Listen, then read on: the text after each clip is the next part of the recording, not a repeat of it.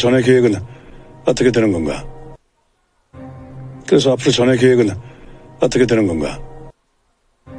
그래서 앞으로 전의 계획은 어떻게 되는 건가? 今天给大家介绍的是韩语的第二人称。大家知道韩语第二人称经常让人混淆。今天介绍有一个叫查内这个第二人称。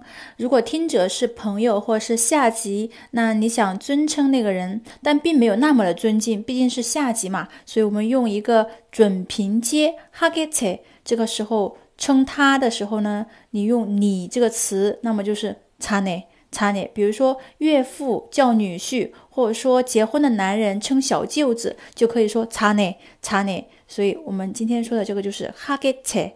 那一般有一定的年纪啊，两个人都有一定的年纪，然后呢是一个是上下级啊，或者说前辈啊、后辈啊，或是晚辈啊、小辈啊。或者是同辈的熟人就可以，像我们今天说的这个是阿普罗查涅 K 会跟어떻게되는것인 가， 所以这个哈게체它的这个第二人称用查内，而且后面大家可以看到用的是니은 가。 如果在疑问句当中，经常会么么哒么么니은 가， 么么니은 가。 如果是陈述句当中呢，会用这个네，共同句会用这个세，命令句会用这个 K。